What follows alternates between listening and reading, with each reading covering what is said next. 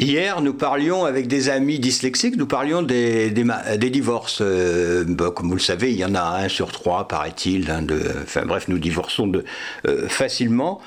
Mais euh, il y a un particularité en ce qui concerne les dyslexiques, alors il n'y a, pas de statistiques, hein, mais euh, si un enfant dyslexique n'a pas été aimé, hein, je, formalise comme ça, euh, il ne pourra pas aimer. Alors bien sûr, il pourra tomber amoureux, former un, couple, euh, mais comme il n'aura pas été aimé, il y aura toujours, il sera toujours en une attente très forte d'amour et ben, son partenaire ou sa partenaire, sa conjoint, son conjoint, quoi, euh, devra sans cesse le, lui faire lui donner confiance, lui prouver, le valoriser et ça euh, c'est impossible parce que euh, vous savez bien que dans un couple au fil des ans euh, c'est plutôt les reproches qui se qui sont compilés plutôt que les qualités.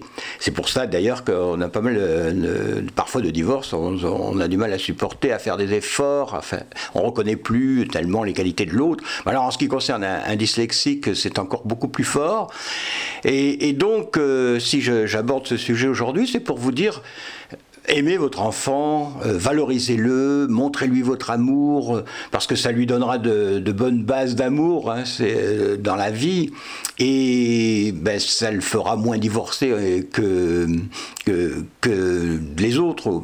Enfin, je ne sais pas si c'est exact ce que je dis, mais vous lui donnerez toutes les chances de réussir un couple plus que si vous ne l'avez pas aimé, parce que ben, il doutera toujours, on l'a pas aimé.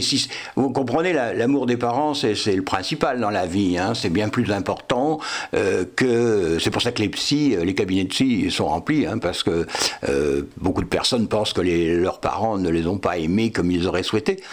Et, donc, pour un dyslexique, c'est amplifié. Et ça serait intéressant d'abord de savoir combien de couples dyslexiques divorcent. Je pense que ça doit être plus que 1 sur 3. Enfin donc, euh, le conseil, c'est toujours pareil, hein, je l'ai déjà dit maintes fois.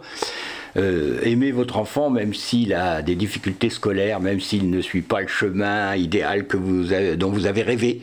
Mais aimez-le, aimez-le, et ça lui donnera beaucoup de force pour son, sa vie future euh, dans sa couple.